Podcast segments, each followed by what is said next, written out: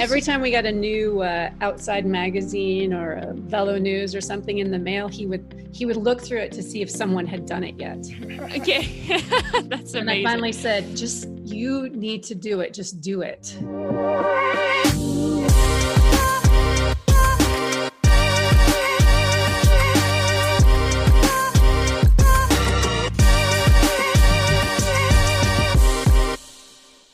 Feverish people, and welcome to another episode of the Fever Talk podcast. My name is Maghalie Rochette, and I'll be your host today.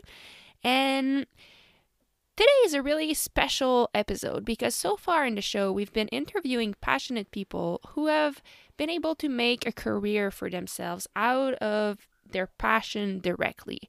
And by that I mean we've been interviewing people who loved cycling and became professional cyclists, or people who like to brew beer and they became professional brewer. But this time we are talking to two people who were passionate passionate about cycling, passionate about the outdoors and they were able to make a career for themselves in that field by seeing a hole somewhere in the market and finding ways to make the sport better. We are talking with entrepreneurs, with people who have created new products to make our lives as cyclists, as sports, as outdoor enthusiasts better. So, our guests today come in pair because they are a couple. Um, they are the founders and owners of Feedback Sports Company. And I'm excited to talk to them today because Doug and Lisa are friends and you will feel in this conversation how passionate they are about cycling and about what they do. In fact, they are both racers. Um, Lisa is the current Masters national champion in cross country mountain biking. They both race in mountain biking and cyclocross. They've been to multiple world championships in cyclocross. And I think that this passion is felt in the work that they do as, at Feedback Sports. And we will talk about that today throughout our conversation. But we also talk about um, how it is to work together as a couple and how it is to be able to raise a family while you are also building a big company. We cover many other topics, including risk taking, how to create a great culture in an in a company, how important it is to have a strong team. We also talk about the fact that Doug actually built another company before starting Feedback Sports. So when he was just out of college, he was traveling the country with his friends and living out of a van. And with his with his friends, he started a company called Chrome Industries, which is still alive 25 years later, even though Doug is not a part of the company anymore. So Doug and Lisa are people that I admire a lot. They're a couple that I admire a lot, and I think it's evident that they are both real creators and incredibly experienced entrepreneurs. So, without further ado, I'm excited for you to hear this conversation that I had with Doug and Lisa Hudson, the founders and owners of Feedback Sports. And I hope you enjoyed the conversation as much as I did. Well, thank you guys for joining me this morning. I really, really appreciate it. It's a real honor for me to to be speaking with you and picking your brains about how you created such a cool company and how you became such I would I'll say it such champions in everything you do. So first of all, can I just uh, can I just ask a simple question? Where where are you both from? Uh, yeah, I'll start. Uh, yeah, thanks for thanks for having us. This this this should be fun. Um, so I was born in Virginia, Richmond, Virginia, and now live in Golden, Colorado. And Lisa? Hi, good morning. Thanks for having us. Um, yeah, so I was actually born in Winner, South Dakota, um, and moved to Northeast Colorado when I was about five years old. So I was basically raised there and have been in Colorado ever since, and now also in Golden. Cool. So we know we know that you now work together. You built a company together. But can I ask? Is it is it uh, impolite to ask how you guys met? Because you also, uh, on top of building a company together, you built a family. So how how did that start? Um, yes. so uh, one interesting point is we just had our 20 year wedding anniversary. So Wow! Congratulations. That's really you. cool. years are going by. Um, but we met. Um, well, I think we're going to talk a little bit about the Chrome years. Um, so, just out of college, um, I moved to Colorado, and then we met during those times. Um, yeah, we met in 1996 in Denver. Um, a mutual friend of ours um, introduced us. introduced us. Yeah. Okay, cool. So let's, I guess, let's talk about that because people here probably know you because of Feedback Sports, but I know that Doug, this is Feedback Sports is, is actually the second company that you built, and you started. You mentioned it briefly out of college. Uh, you built Chrome Industries. Um, how like this is this is super interesting and how can you tell us a little bit how that happened initially so you were just coming out of college you were i guess 20 something years old and how did it happen um, so yeah i'll go back a little bit further so i went to university of florida and um, going into school one of my main um, sports that i liked was surfing um, but you know, Florida is not known for great mountain biking, but um, around, I'd say 1990, I started, I got a legitimate mountain bike and really enjoyed riding. There are hills in Gainesville and some pretty good trails. Um, so me and um, a roommate, we would often ride together. So the reason I mentioned that is that uh, that guy Mark, he ended up moving to Colorado after he graduated. Uh, I stayed and got a master's degree in electrical engineering. Um, Mark was here in Colorado working at ski resorts. Uh, he worked up in Snowmass in Aspen, and it turned out a whole crew of my surfing and skateboard buddies ended up in the Aspen Snowmass area uh, snowboarding and just having fun. So when I graduated, they said, "You got to come out here." So my plan was to actually take my engineer electrical engineering degree and I had done a couple internships in California, so I was sort of had a job lined up in California. But when I got to Colorado, um, I immediately got a job at the ski shop with the season pass. This was like 94. Yeah, January of 94. So I figured, oh, I'm just going to stay here for at least the season. Mm-hmm. Then I'll get a job in the summer. But during that time, Mark and I, who's my roommate from college, we decided that uh, we wanted to start a company. Um, and we were really getting into biking in Colorado, and we were sort of um, taking the styles of skateboarding and surfing, which weren't really matching what we saw in the cycling world, and um, that was sort of the inspiration for for Chrome. Okay, so it started. What was the? I have two questions, I guess. Like, what was the first product, and how did it start? by wanting you guys wanted to do a company or you wanted to make some products and eventually you saw that it could become a company well um, him and i had done it when in 1991 we we uh, we both graduated undergrad and we took a chevy van loaded it up with bikes and surfboards and camping gear and we drove around the us for two months camping and having fun riding, surfing. So you you were van, you were van life before it got popular. Yeah, I know. It's, it's funny. It's funny to you know hear about the the new generation and van life, but yeah, we were doing that a long time ago. Cool. we had the same exact motivations uh, that the current people that are doing that had. Um, so during that time, we were um, when we would ride, we would actually wear these cut off. Um, there's a company called Cintas that makes uh, like basically clothing for workers' clothing. It's it's like a service that you um, like if you're a, I don't know a construction worker, the company provides you with your clothing or a factory worker. And anyway, there was this line of work clothes, and we just would get these. You could get this stuff really cheap in thrift stores or surplus stores, and we would cut the we made shorts out of them. So we would skateboard and bike and everything in these shorts, but they were a little bit narrower, so they they wouldn't get caught up in your in your bike when you're riding. So we thought these these things are actually working really well. so and then two years or three years later was when we decided to kind of make a company based on that style of clothing. Cool. Oh, that's awesome. And at that point, um, how did you?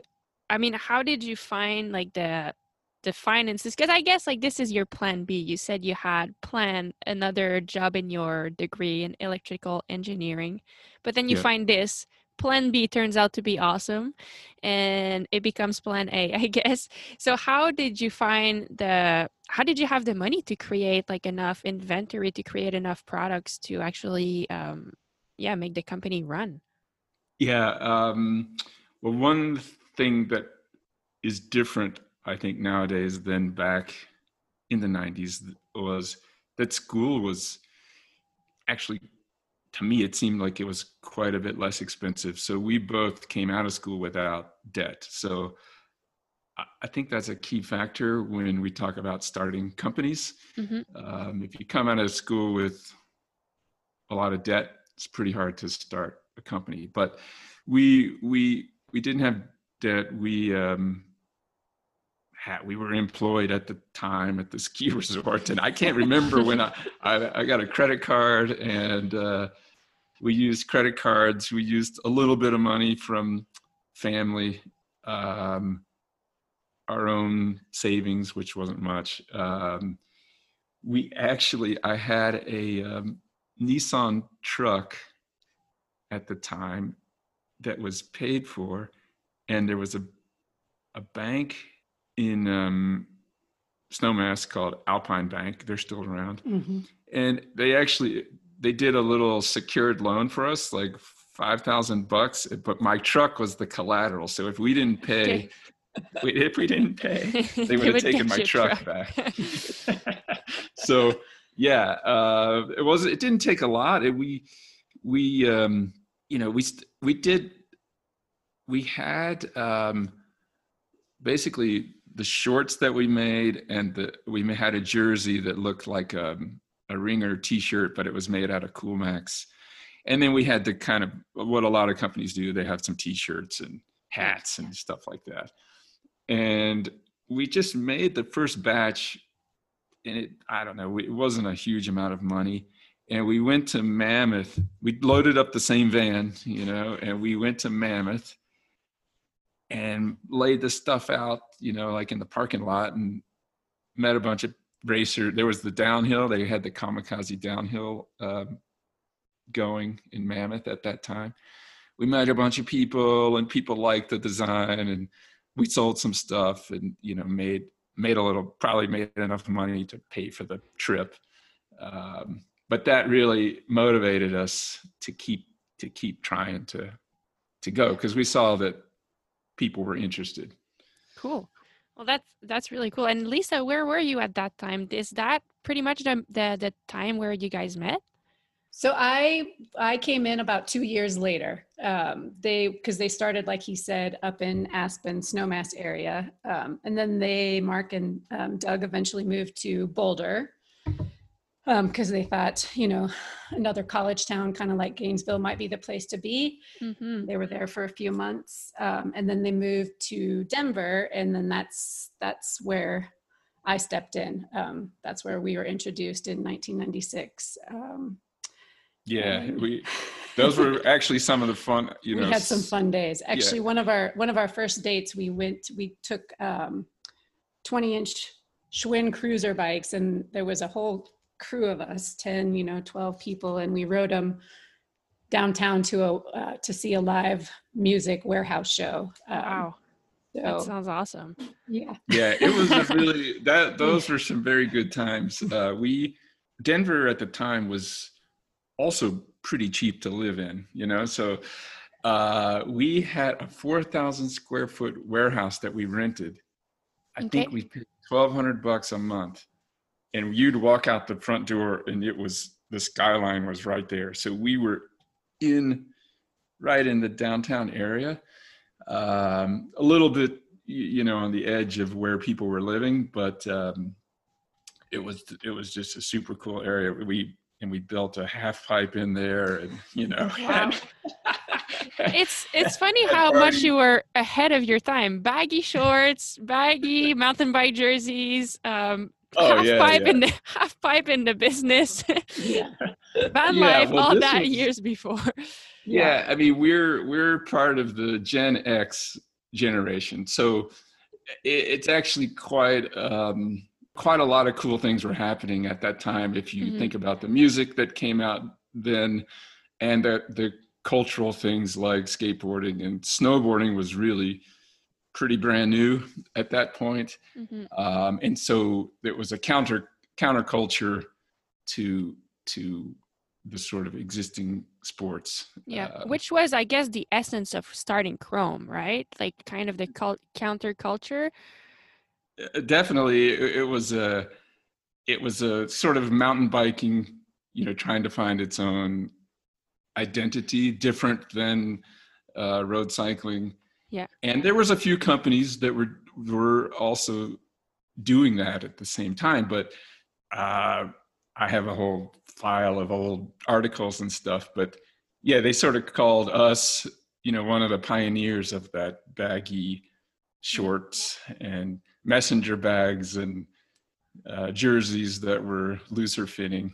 That's really cool. So I'm guessing like we, we maybe kind of skipped some steps, but you you appear in some articles as as a pioneer. You have a 4,000 square 4,000 feet uh, warehouse. So it yeah. grew. Like Chrome ended up being a very successful business for you. It's right.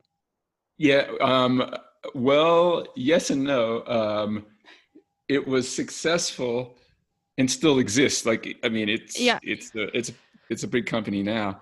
Um, so it was successful in the sense that we we created a brand from scratch um, that still exists 25 later 25 mm-hmm. years later now financially um, for me i ended up um, leaving in 98, 99 to join um, this tech boom that was happening in the late 90s.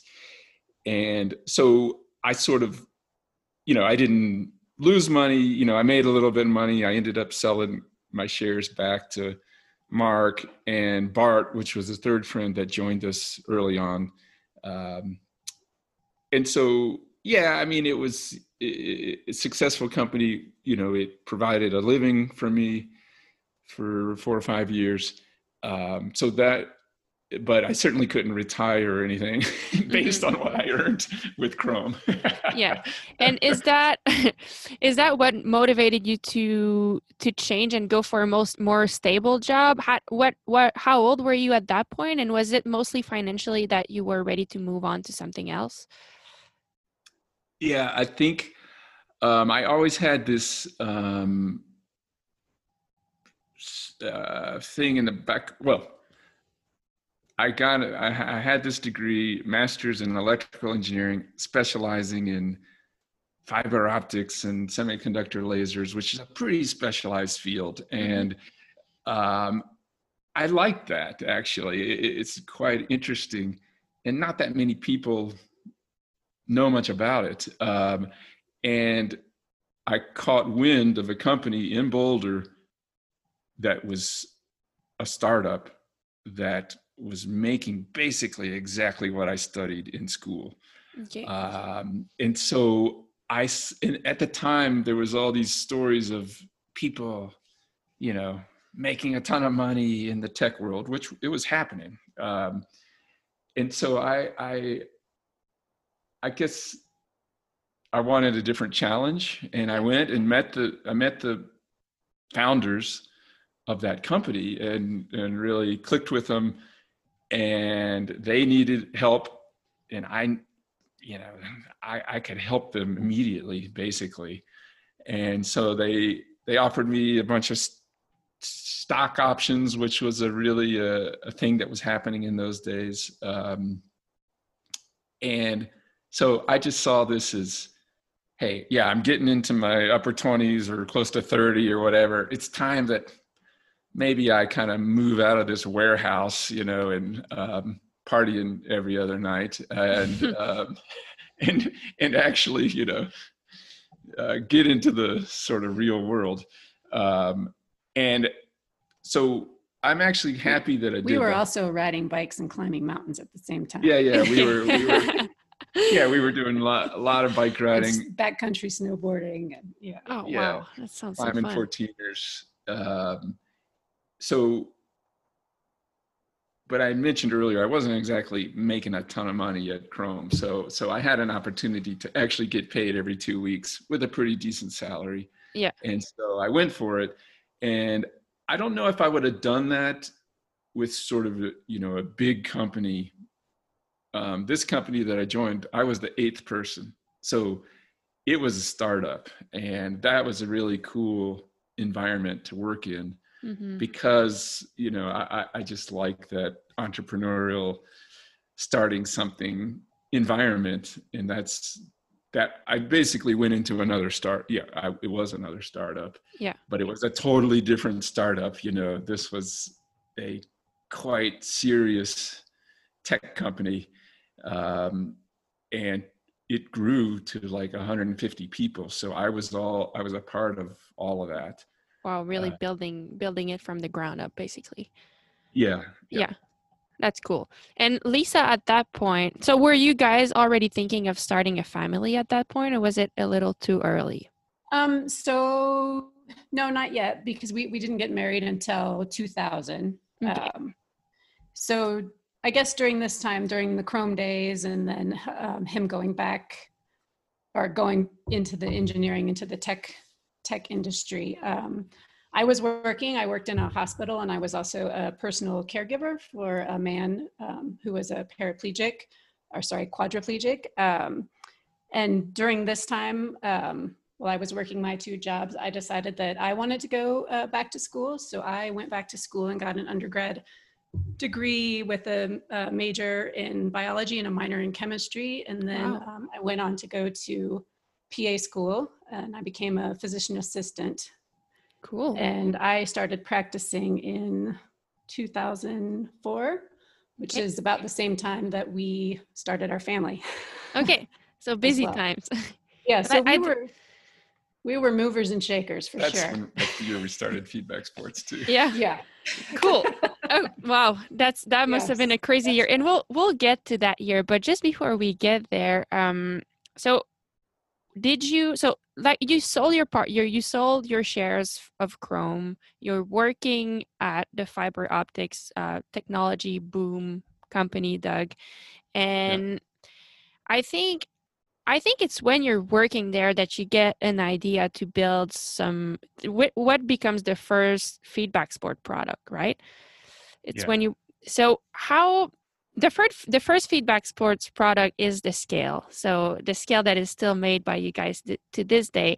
And I'm curious, where did the idea come from? Because you must have been already busy, as you said, you were the eighth employee of that startup company, which ended up being huge. So you must have been a like integral part of the company.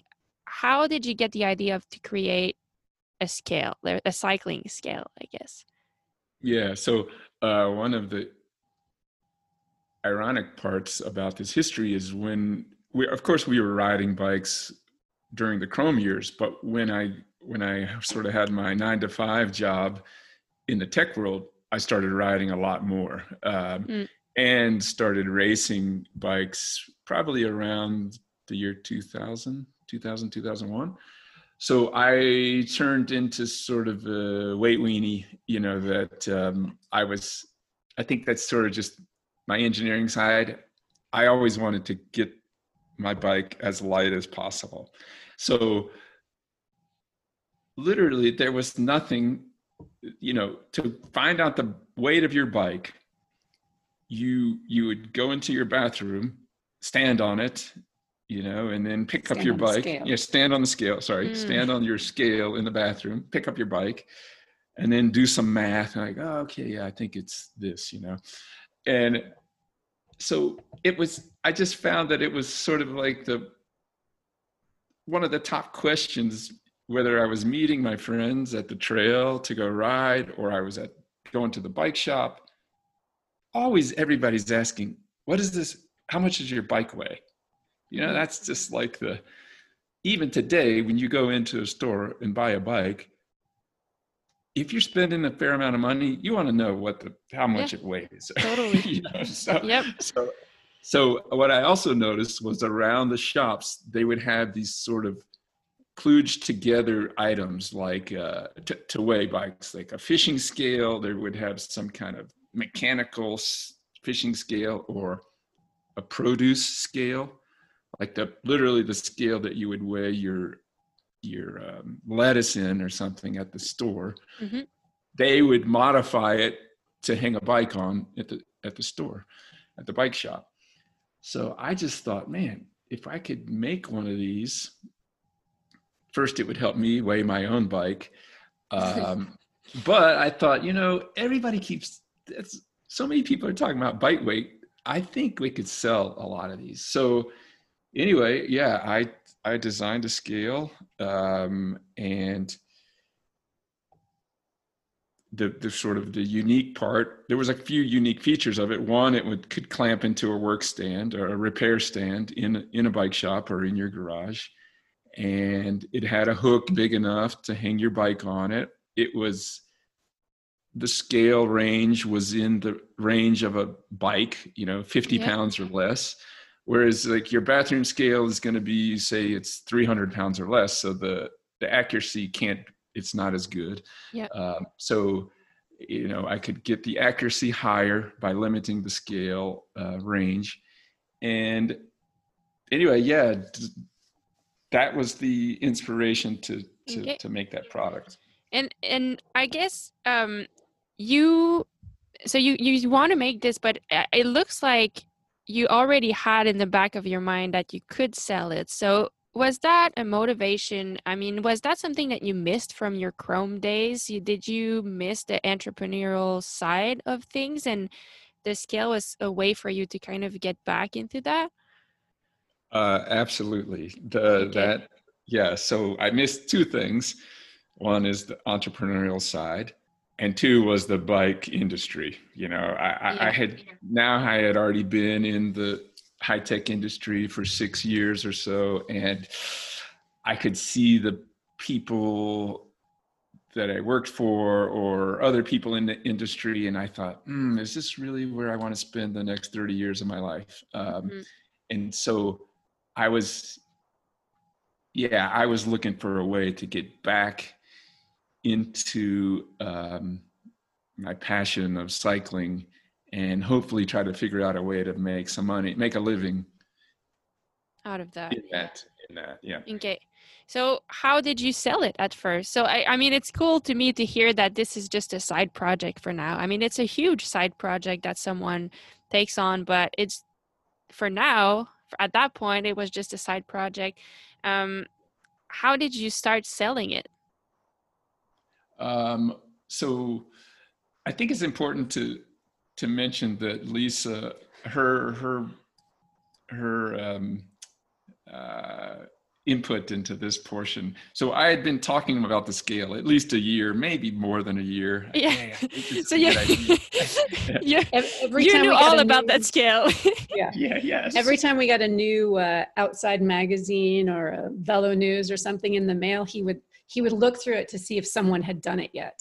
okay, that's amazing. And I finally said, "Just you need to do it. Just do it." Okay, Go so so you were the instigator. You had the idea, yeah. but you were the one saying you have to make this thing. Yeah, yeah. I love that. That's yes. that's the best best teamwork ever. yeah, and yeah, so that that's really important because a lot of people they go through life and they have ideas, but they never really pursue it because you know it's a tough decision. You know, you it's might a have risk. A, yeah very yes. it's a pretty high risk there's a you know you may have your career already started your family you're you know so a lot of times that's why people bring on partners is it's really sort of the support that they give to each other um, so in this case, you know, she she was that motivator that made it okay for me just to to go for it, you know. Yeah. And what we both did was like, okay, what's the worst case scenario? We're gonna we're gonna buy um, a thousand of these scales, and maybe we don't sell any of them, you know. Mhm. And so, okay, yeah, that would be a financial hit and a big disappointment, but probably worth worth it. And as you mentioned, uh, as she mentioned, she was just becoming a physician assistant, so she was starting to have a salary. I had a salary, so the risk was pretty low at that point. But Yeah. still, in your I- in your mind, there's still barriers to not go for it. Yeah. And so you, Sometimes it's also maybe not believing in ourselves, but when someone else gives us the confidence, maybe that helps. Yeah, yeah. Yeah. I mean, people don't want to fail, you know, so that's just, uh, I guess, human nature. So, yeah, to have uh, some moral support. Yep. No, totally. my- yeah. So that was that. I mean, and I'm so thankful that she did push that. Um, you know, maybe I would have done it, but maybe it would have been two or three years later. Who knows? But uh, Mhm. anyway, the timing was good. Um, and you, the question was, how did we sell it? So, because of my experience with Chrome, you know, I was going to Interbike, the industry trade show, in 1994. I mean, we Chrome. We, there's a lot of funny stories. We didn't. Re- we didn't really know what we were doing. You know? Okay. yeah, let's hear them.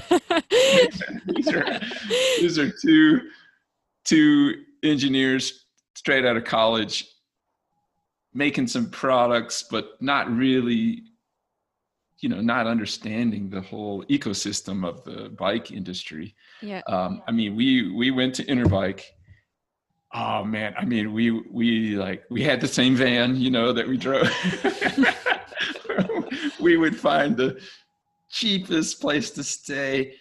We built a booth you know at our house and then put it all in the van and then basically snuck it into the to the to the uh, convention center because you weren't officially supposed to build it yourself you're supposed to pay people to do that Okay. well, we sneaking tools around and you know tapping into other people's electricity. and, and, This was in the Chrome days. Chrome yeah, days, yeah, yeah.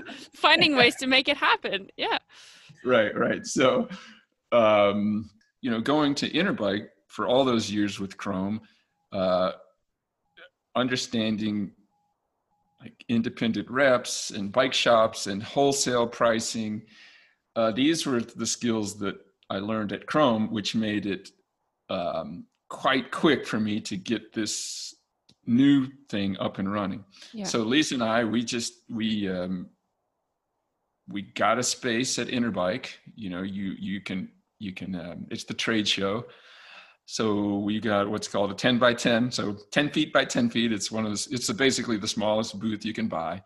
We had a little podium there and we had a, a, um, a work repair stand. I had five scales made, five prototypes. And we, this was in September of 2004.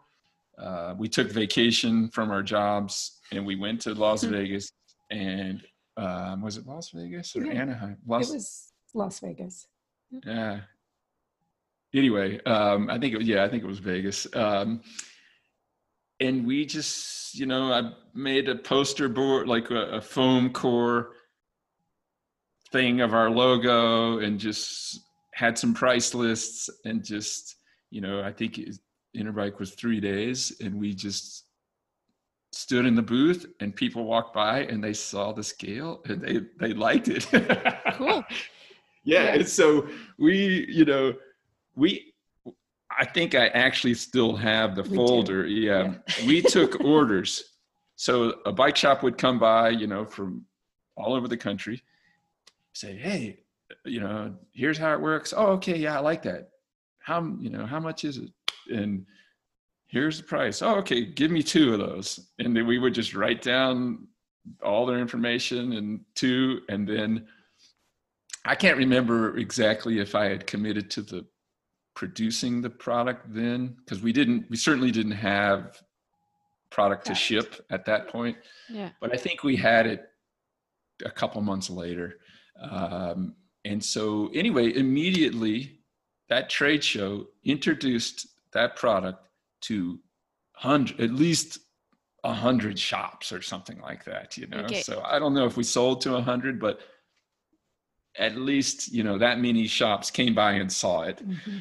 uh, so it was a pretty quick boost to um, to that product. So the Yeah. that was a you know further uh, in, reinforcement that okay, yeah, this idea is pretty good and Yep. people people like it. And at that point, was it called? So you said so. That's 2004. That's the year where Yeah. everything happened, right? So that's Yeah, the yeah. year that you guys started a family. So was the the first product you decided to call the company Feedback to found a company called Feedback Sports at that point, or how did that come Yeah. about? Mhm. Yeah, yeah. Okay. The uh, a name they named it during that summer of '94 before we went to 2004. I'm sorry, 2004. uh, before we went to the trade show, Okay. and you know the sort of the idea behind feedback was, you know, as an engineer, you know, I kind of like this concept of feedback. You know, that hmm that's what engineers use in systems to make things better. So, so the scale was the original feedback device. Like you've you've you've bought these components, you've built up your bike, and you put it on the scale, and there's the feedback of hmm how successful you were. You know, like oh yeah, this bike is twenty pretty pounds. light. Yeah. Cool. So- so- It- I think this is awesome. I didn't know that from the beginning you guys were doing it together. And I mean, now we talk about selling the scale and going to the show, but I know there's a lot behind. Like you have to order everything, you have to ship it, everything. And I'm sure it was all done from your own house at that point. Oh yeah, yeah. Yeah. We Yeah. had the first shipment of scales. There was a pallet or two in our garage. Our garage. That's so Uh, cool. I'll never forget when the truck pulled up and he opened the back and it was just two, yeah, two pallets of boxes. Oh full my of God. scales.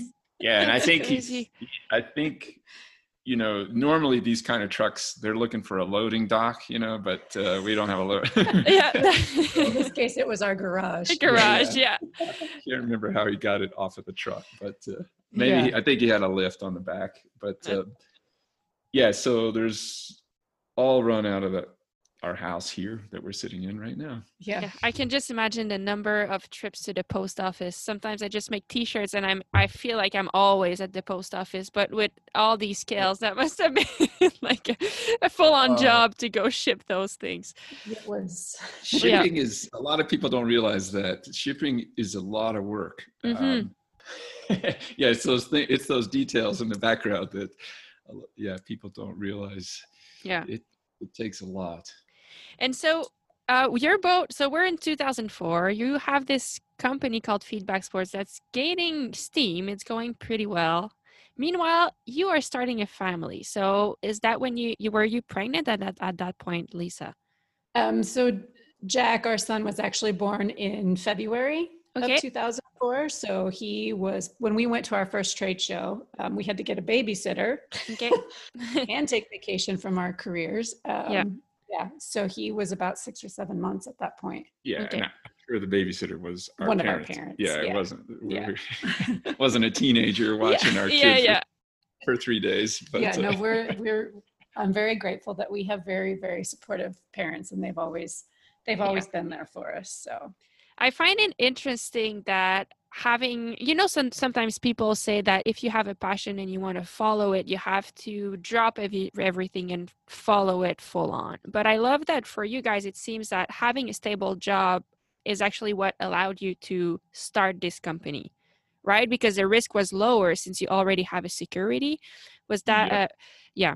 And at which point, um, I actually like I, I have the way I'll, I want to ask this is I remember that we had a dinner in Belgium at one time, Doug, and you told me a story that I believe it was in 2008, and you came home and you were you guys had two kids, I bet, at that point, and you were you were on the edge, like you could go full on into feedback sports or keep your job and you had to make that decision and it must have been a crazy stressful time but i would like to hear both your perspective of what happened there then at that point. How did you feel and how did you decide to go full on into feedback sports? Yeah um, so i should go back to that 2004 trade show because at that point we some other people came by the booth um, and it was a company called ultimate bike, bike support, and they were making work stands, repair stands, and a,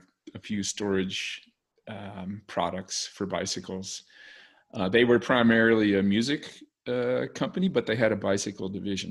Okay. So the reason I uh, have to mention them is because they really liked our scale and they approached us in in late 2004 after the trade shows and said hey look why don't you could you make this scale for us? And we'll sell it for you. And it fits into our work stand. Mm. and this could be a really good partnership. Mm-hmm. and so i had this i had another job and uh, i said you know what? This is actually a good idea. I'll just get the we'll worry about getting the scales made, delivering them to these guys, and they will go around and sell them um, as an accessory. Yeah, as an accessory to their other products. So yep. this actually worked quite well for a couple years. Um, but then they started to have some financial troubles. Um, and it was starting to get a little bit shaky. Um, that relation, that the relationship was good, but the financial part of it wasn't so good. So, so anyway, I thought, oh man, this is this is not good. My main sales channel basically is starting to crumble. Mm-hmm. Um, but something quite good happened out of this, and that was the, that the owner, who was you know approaching seventy, I think at the time, um, he wanted to sell the bicycle portion of the company. Um, he had already sold the music division, and he basically there was two two guys working for him, um, and he realized, you know what, I'm I'm out. You know, so mm-hmm. totally sort of I didn't expect this to happen, but now all of a sudden there's an opportunity to to buy this company that's you know my customer uh, for the scales. And so that was in 2008 uh, so that leads into the story that i told you in belgium which was basically you know if i do this or if we do this mm-hmm.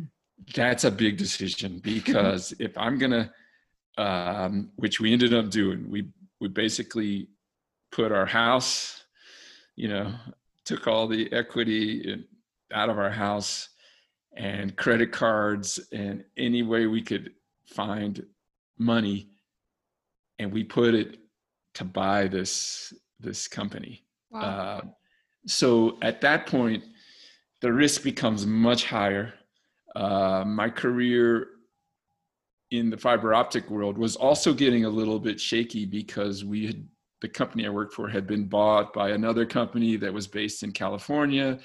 And so there was a lot of sort of politics, what was going to happen to the Colorado office and that sort of thing. So mm-hmm.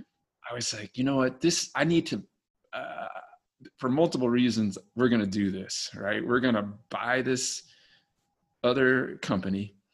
Um, but and it's, it, it's scary, right? Yeah, yeah it was a yeah. team decision. What, what did you think, Lisa? You also had your job at that point, and did you you wanted to keep your job, or you wanted to go full on with Doug? Right, right. I wanted to keep my job, and I think actually that that helped us make the decision because I did have a really good job at that point that was mm-hmm. very stable, and um, I was bringing in an income. Um, but yeah, it was also terrifying at the same time to think that we were everything that we had done up until that point we were putting on the line yep. for this and we did have a young um, son at the time and i was pregnant very early pregnant with mila yeah with our, um, second. with our second so yeah it was you know it was it was a big risk um, but we we Yeah. you, you did it. You we did it. And had second thoughts for about maybe one night, and then we decided, okay, we can do this. We can cool. we can do this. There was a sleepless. Yeah, there was after I signed the paperwork. I don't. I didn't sleep that night because I just thought, what did I just do? You know, I, Yeah. I, because it sort of torpedoes your career, the career that I had, because I could. The guy, the owner of the company, he, in his office, he told me this is not a part-time job. Like if you take this thing, you, it's not part-time. Yeah. So, um, so there was that big decision the, the two guys that were there for they joined they were quite happy because they did they thought the company would was going under so um, they joined me immediately um, and just we just you know hit the ground running um, I guess at that point it's like let's make a plan and let's go for it. And and what did you already have a vision of what you wanted the the company as a whole to become, or at that point was it mostly like let's start getting money, like like let's just start getting this going. well i knew the products were good Mhm. um, and so the the foundation with the product foundation was very good it just needed um, well they needed money they needed um, work and focus which i like you know that that was that was sort of a, yeah, cleanup job you know like okay we need to strip all this down and get it to the core of what um, is going to be successful. And we we navigated through that and it's basically been growing every every year since Yeah. Um, So, you had you had the repair stands at that point. You had the scale. Were that was that all the uh, the products that you were making at that point?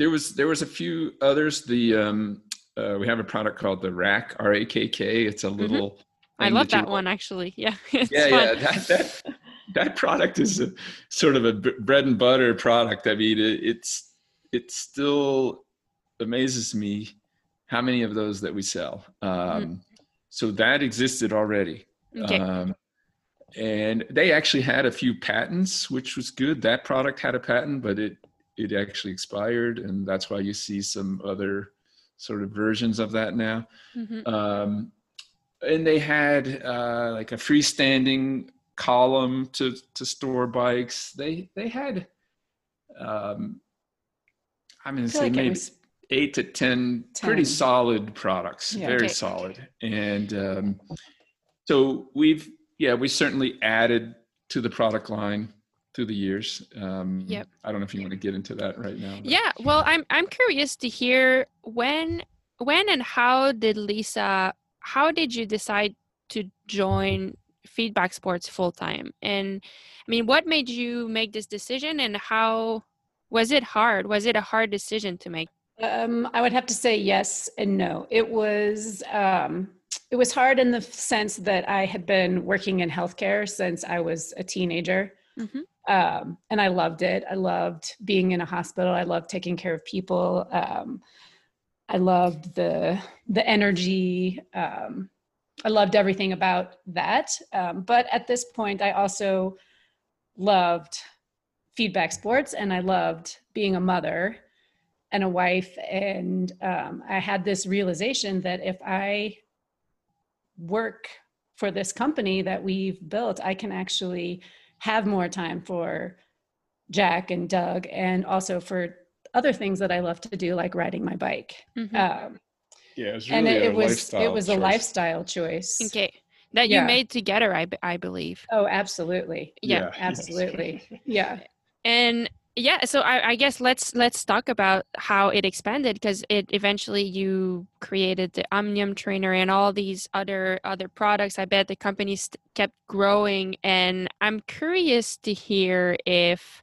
um i guess how how did it grow so much? Where did the ideas for the other products came from? And and do you think that the fact that you are both bike riders and i believe most of the staff at feedback sports are both are bike riders did that influence um the the arrival of the other products Yeah. Um, so absolutely to, to start with the latter part of your question. Mm-hmm. Um, I think one of our biggest advantages is the fact that not only do Lisa and I, um, you know, we're avid cyclists.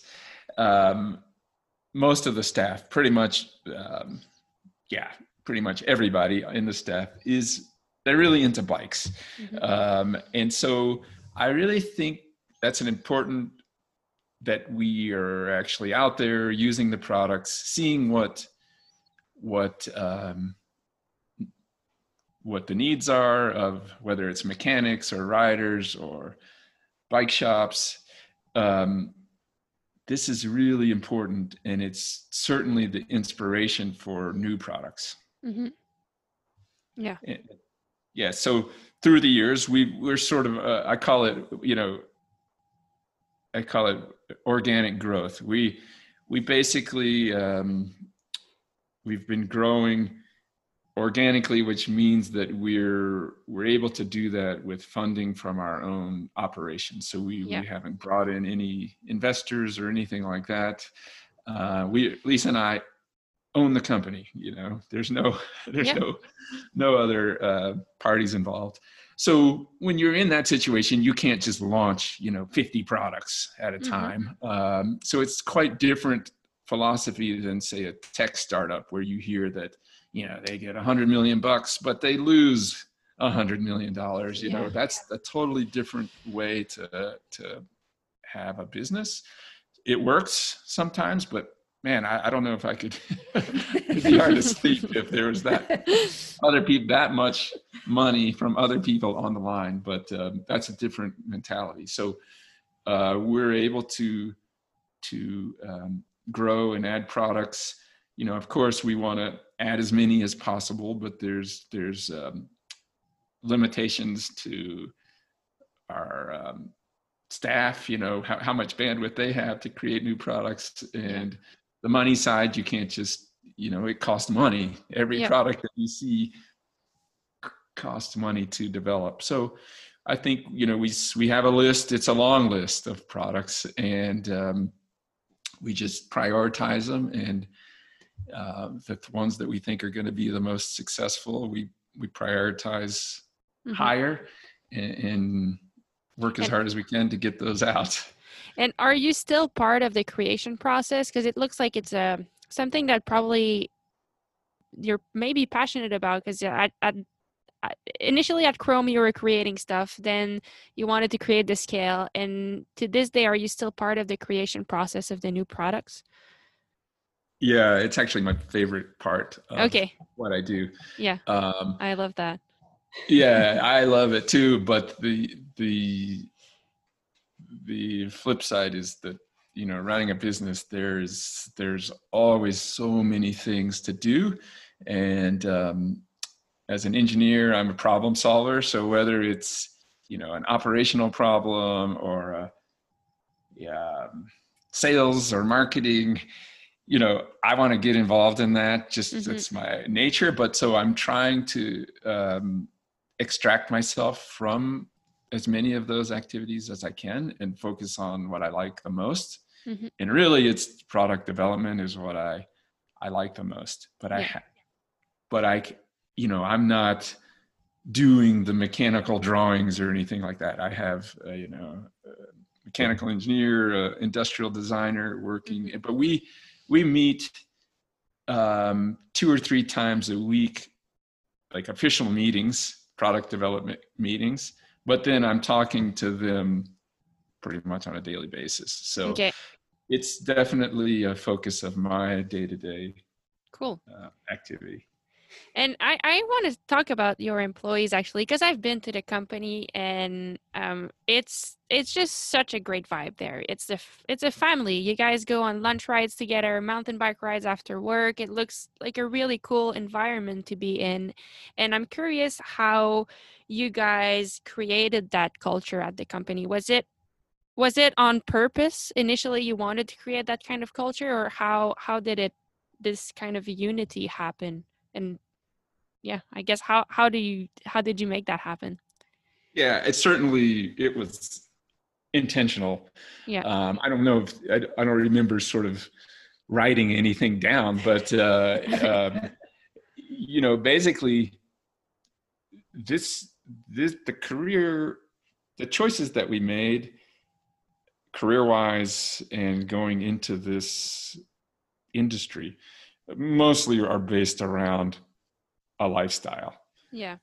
So so to you have to enjoy, you know, if you if you own the company, you have to enjoy going in every day. And you know, really we we sort of created this environment where we can do the things that we love um, and still run a company. So so we found people that had um, you know similar interests Mm-hmm. and which is um yeah we have a great great team of people they're all they love cycling you know it might be different disciplines but uh, everybody just loves bikes Yeah. and so um one thing about colorado is there's a lot of people that love bikes here right so Yeah. you know we we have some really talented people that also love bikes so i think that's important you know i could i could hire an engineer from an aerospace company that doesn't know anything about bikes but's a really good engineer eh, it's kind of hard you know they don't understand The specificities. Yeah. yeah right so you you need that specificity that's a good word if i said that correctly um uh it's it's just important you know i don't have to i don't have to tell my mechanical engineer what a 12 millimeter through axle is he he knows, knows. it because he's got two bikes you know two or three bikes with this on it so Yeah. um, it, it, even I've had trouble working with contract engineers or designers. If they don't understand bikes, it's it's really tough, you know. Mhm. So so because of that, we've created this uh, a team that's really passionate about cycling, and I, I, I really um, so the the culture is, is quite good. Yeah, I mean Yeah. we had a lot of fun. We're um, whether we're talking about racing or training or uh, bike fitting or you know these are the kind of conversations that are happening at the office right whereas when i worked in fiber optics those were not the conversations that were Mhm. happening at the office right you know Yeah. so so so i've experienced both sides and okay yeah fiber optics was fun but the trade you know the fiber optic trade show was not the same as a Yeah. interbike or a eurobike i mean so the, my our people are in the the bike world hmm um and I so think we- it's probably motivating for everyone too. I think in, at the beginning of beginning before we started recording, Lisa, you said that one of the things you missed most is being at the office because you miss the people, and I'm sure it's probably the same for everyone that works there. So having that connection with people you work with, with your team, is motivating for everyone. yeah yeah, I, I have to mention something that we did a couple of weeks ago. So normally we do in the summer we do, you know, we're riding bikes all the time. So sometimes we just do something different, like we'll go to a baseball game or or whatever. Um, but this year of you know it's um, the year 2020, and it's kind of a strange uh, year. Uh, we closed the office on a Friday, and we rode Mount Evans, which is a, a 14,000 foot peak.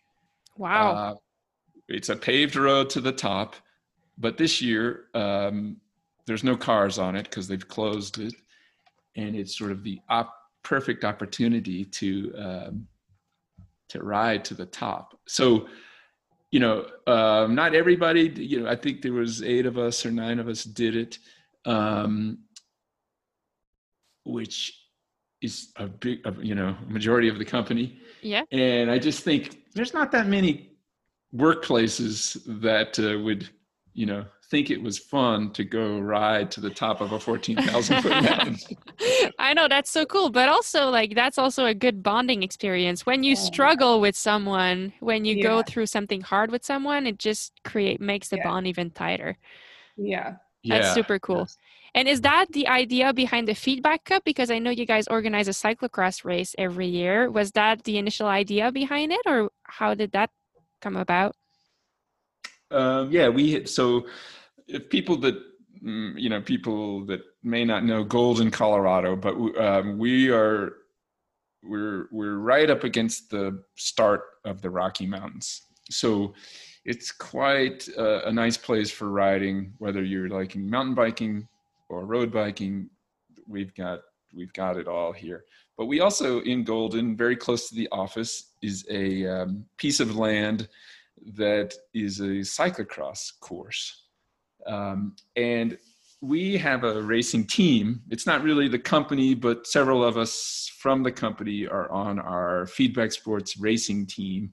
You know, it's a USA Cycling Club, and it's a masters team. There's there's about 30, I'd say 30 members of this Cool. team. And uh, we've sort of shifted through the years. We Lisa and I came from cross country mountain bike racing. That was our focus. We still do um, quite a bit of cross country.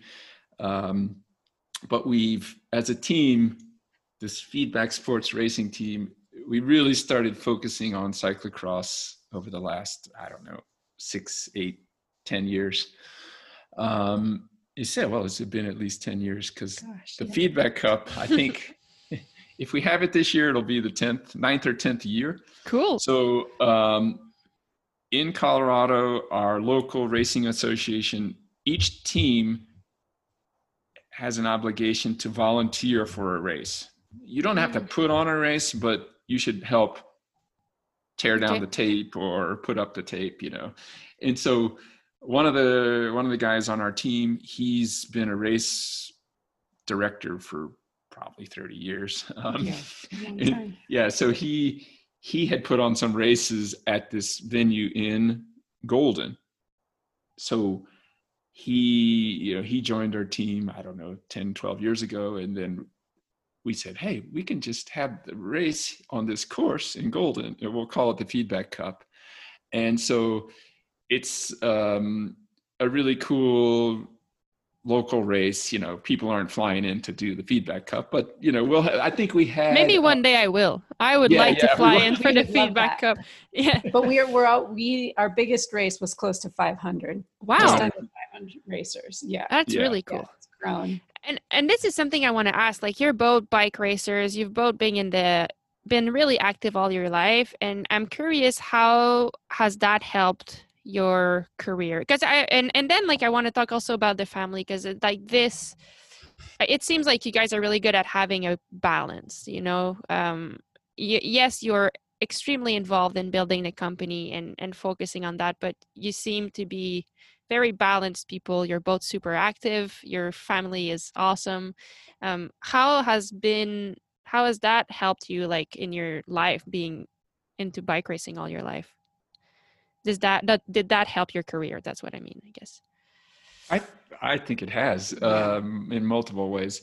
I mean, one, you know, we're competitive, Mhm. and I think that's that's healthy, um, whether it's in business or in the sport that you love. Um, also, the it's a um, you know the training and the racing. It's a way to it's our release. You know, it's our, our way to get away from the stresses of a job or running a business. So I think Part of our self care. yeah, yes. I think that's really important because um, you do see people that turn into you when you have a your own company. Basically, the work is never done. You there's it's Yeah. impossible to be done.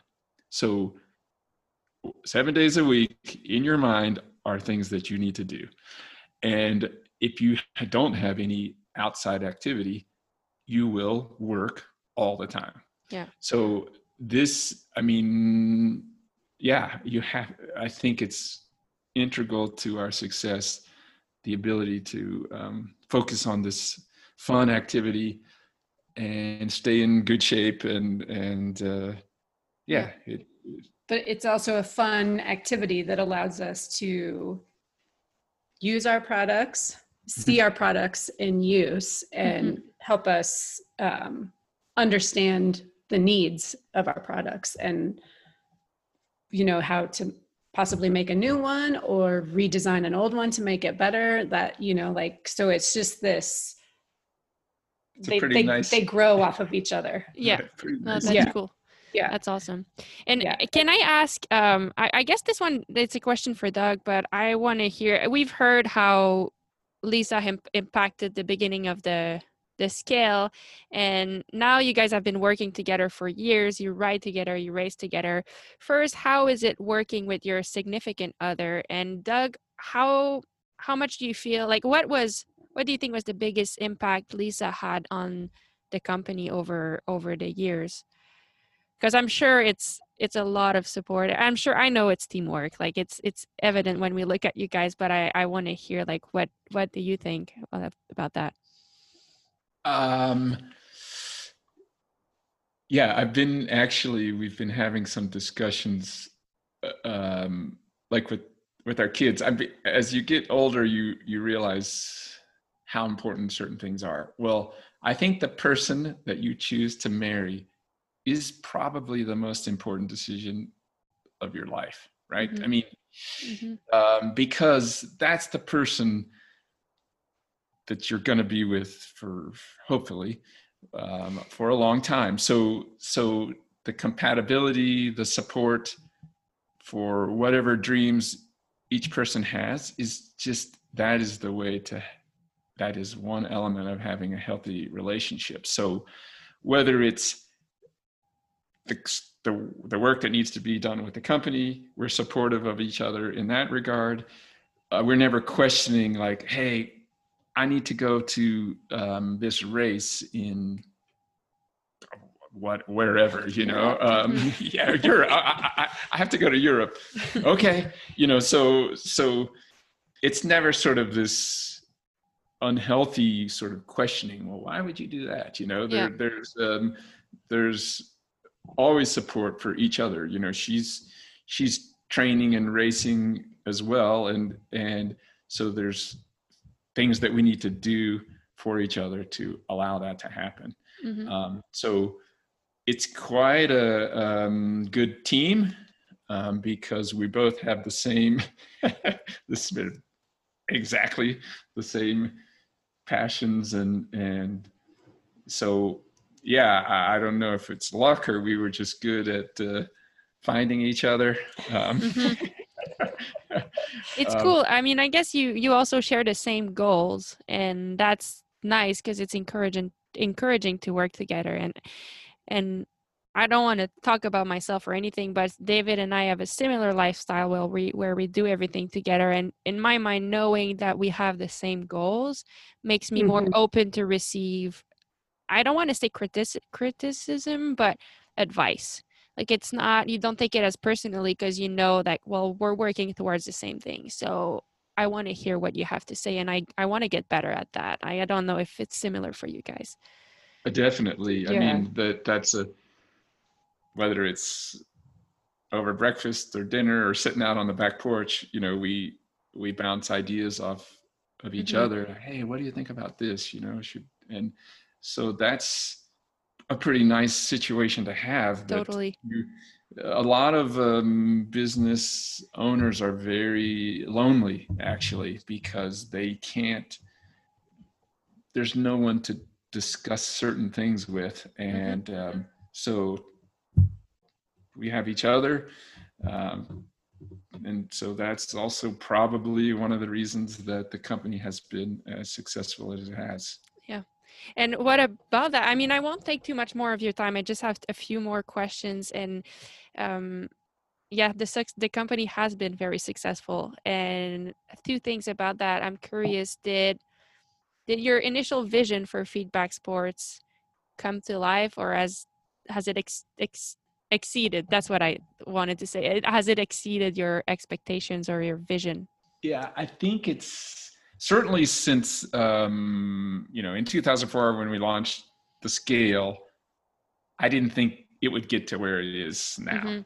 Um, What about you, Lisa? Because you were the one pushing for it. Did you did you have in the back of your mind an idea that it could get super big?